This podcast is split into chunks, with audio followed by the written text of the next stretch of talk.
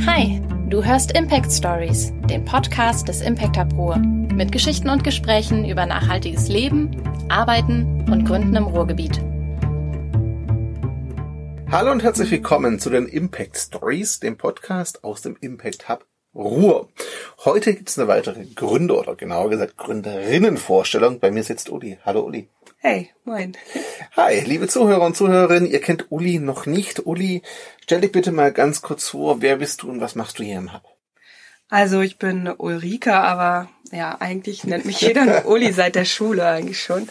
Ähm, ich bin gebürtig äh, Emsländerin, ich komme aus Norddeutschland. Mhm. Mich hat's dann aber über Umwege Berlin, London, Zürich, wo ich auch mal im Hub Impact Hub Station gemacht habe, wieder gen Norden verschlagen. Und zwar bin ich Mitgründerin hier mit Jana und Benedikt zusammen mhm. und wir bauen gerade das Impact Hub für das ganze Ruhrgebiet auf. Das heißt, du hast schon länger Kontakt zum Impact Hub. Wann war denn dein Erstkontakt zu dieser ganzen Idee des Hubs? Das erste Mal war 2014, 2015 aber ahnungslos, kann man sagen, denn ich habe ein Praktikum gesucht in London und die Firma, bei der ich das Praktikum gemacht habe, war Coworking-Firma in, in Impact Hub Westminster. Okay. Und so bin ich quasi in Kontakt gekommen mit diesem äh, Leben von Coworking, aber auch dem Begriff Impact und Social Businesses einfach als Coworker erstmal. Mhm. Hatte ich das dann gleich infiziert oder hat es eine Weile gedauert, bis diese Idee so eingesickert ist bei dir? Also das sind zwei Stränge der erste hat mich sofort gepackt, das ist das Coworken an sich. Mhm. Da habe ich mich schon im äh, Studium auch mit beschäftigt als Kulturarbeiterin. Aber das zweite war dann das Impact Hub an sich, welches für mich eigentlich jetzt ziemlich wichtig geworden ist, dadurch, dass ich jetzt eins gründe gerade. Aber es ist halt noch so ein Schnittstellenort für soziale Themen, nachhaltige Themen und Businesses. Und das hat ein bisschen gedauert, bis sich das so um angekommen war bei mir, dass ich gedacht habe, Mensch, das sind Orte, die braucht's, um eine Zukunft zu bauen, in der wir leben wollen. Mhm. Was hat dich denn dann grundsätzlich motiviert dazu, nicht nur darin zu arbeiten, sondern auch einen Hub zu gründen? Denn wir wissen jetzt beide, Gründung ist nicht unbedingt ähm, entspannt, sagen wir es mal nett, ist ja schon mehr als Vollzeitjob. Was war so für dich der ausschlaggebende Punkt zu sagen, du gründest es zusammen mit deinen zwei Mitgründern? Ähm, ja, also ich denke tatsächlich, der Moment war gekommen, als ich zwischen meinem Chef aus dem Impact Hub Zürich, ähm, der gebürtiger Bochumer ist, Christoph Birkholz, okay. ähm, und zwischen Benedikt, ähm, jetzt hier im Impact Hub ja mit mir Mitgründer, vermittelt habe, weil Benedikt ähm, Interesse daran gefunden hatte, was heißt Impact Hub und wir kannten uns schon vorab. Und dann habe ich zwischen denen immer vermittelt und ja, wie, wie, was macht man denn, wenn man eins gründet? Und ich habe als Mitarbeiterin aus dem Impact Hub Zürich immer vermittelt zwischen den beiden. und irgendwann bin ich an diesen Punkt gekommen, wo ich gemerkt habe, dass ich keine Lust habe, nur zu vermitteln, sondern dass ich gestalten und machen möchte. Mhm. Und da war ziemlich schnell so, okay, Jungs, ähm, ich bin mit dem Team, habe ziemlich schnell dann mit Christoph nochmal gesprochen als mein damaliger Chef und der stand dann auch sofort ähm, unterstützend hinter mir und meinte, geil. Okay. Und das war dann der ausschlaggebende Punkt für dich zu sagen, du probierst das jetzt mal selber was aufzubauen. Total. Also mhm. ohne die Unterstützung, die Zusammenarbeit mit dem Impact Hub Zürich, ähm, mit der ganzen Toleranz ähm, des ganzen Teams, der, mit denen ich offen darüber sprechen konnte. Ich glaube, jeder kennt das, wenn man so sich umschwingt in neue Gefilde mhm. orientiert und man hat noch einen Job und dann muss man immer so hinter vorgehaltener Hand und ja. das kennt glaube ich jeder dieses Gefühl oh ich habe mich beworben und so und das war überhaupt keinmal so und das ist auch vielleicht für mich auch wieder so ein Augenöffner gewesen wo ich gesagt habe boah geil genau in so einem ähm, in so einer Umgebung möchte ich arbeiten, wo ich einfach mich entfalten kann und wo ich das mache, worauf ich Lust habe und wo andere mir zwar ihre Meinung schon offen kundtun, aber wo sie auch sagen, geil, und das kannst du ja hier auch machen. Und so konnte ich halt mich echt entwickeln von einer Mitarbeiterin in Zürich zu einer Gründerin im Ruhrgebiet. Mhm. War schon sehr cool, ist auch vom Support her, den du dann aus Zürich hattest. Total, total gut, ja. ja.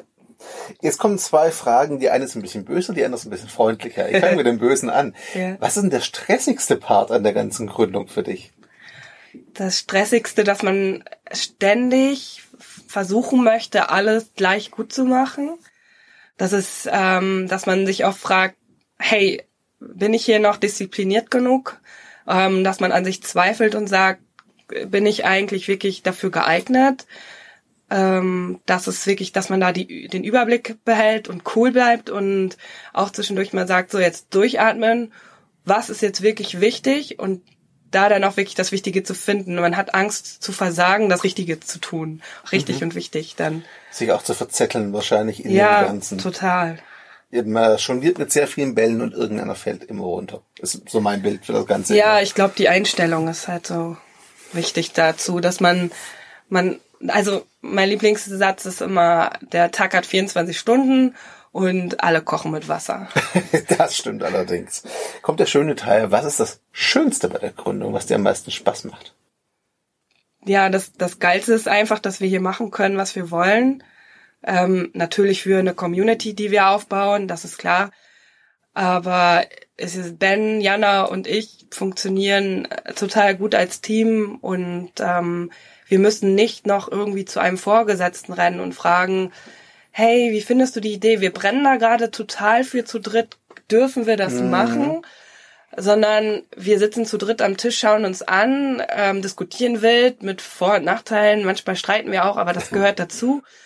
Und dann gucken wir uns an und sagen, machen wir das? Ja, machen wir. Und dann schwenken wir um und dann wird das gemacht. Und das ja. ist einfach genial. Diese Freiheit ist schon sehr viel wert. Ne? Total. Ja. Mega. Was ist denn dein Wunsch für die Entwicklung des Impact Hubs? Wo soll es hingehen?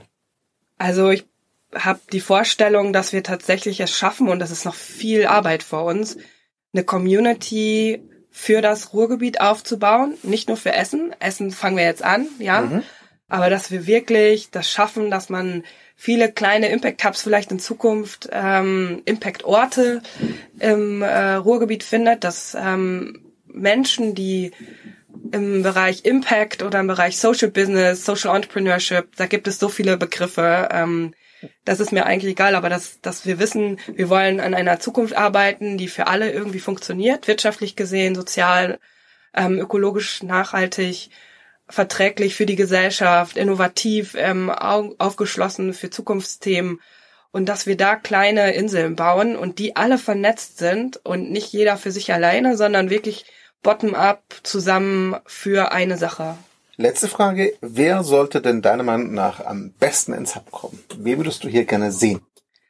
Also ich, ich hätte Lust, eine vielfältige Community hier zu sehen. Das ist mir ganz wichtig, denn ich glaube an, an die Stärke von Kollaboration, von Vielfältigkeit, auch wenn Menschen aus verschiedenen Disziplinen zusammenarbeiten. Mhm. Was natürlich zusammenschweißen sollte, wäre natürlich so dieser Wille, geil, wir machen was, was nicht nur ähm, mir dient, sondern was, was der ganzen Sache dient, nämlich das Ruhrgebiet auch zu pushen als solches, aber auch Orte zu schaffen, wo wir eigentlich eine Art Test oder Prototype für eine Wirtschaft von morgen ausprobieren mhm. können. Und alle, alle wirklich, die da mitmachen möchten, sei es der Wirtschafter, der Jurist, sei es der Student ähm, die Studierenden allgemein, ähm, seien es Kreative, alle finde ich, wenn die Bock haben, an solchen Themen zu arbeiten, zu schauen, wie können wir die Welt nach vorne bringen, wie können wir auch Welt verändern. Das ist, das sind große Worte, ich weiß, aber ich finde, das vereint so etwas, so ein, mhm. so ein mhm. Common Purpose, ähm, einfach der, der verschmelzt und Leute dann an einen Strang ziehen lässt. Denn das wollen wir hier. Mhm.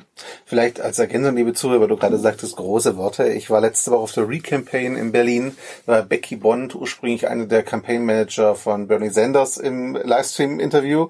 Und die sagte halt genau das. Ähm, Menschen sind gerne bereit, sich zu engagieren, wenn sie was Großes bewegen können. Für Kleinigkeiten laufen wir nicht los für was Großes laufen wir schon los. Von daher finde ich es eigentlich sinnvoll, tatsächlich. ich finde es auch total sinnvoll. ist einfach notwendig, weil wenn du kleine Schritte siehst, dann engagiert sich keiner dafür.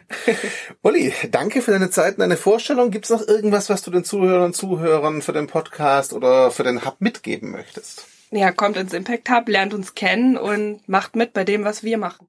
Genau das. Liebe Zuhörerinnen und Zuhörer, herzlichen Dank für eure Zeit. Uli, danke dir. Danke auch. Und wir hören uns in der nächsten Ausgabe. Ciao zusammen. Tschüss.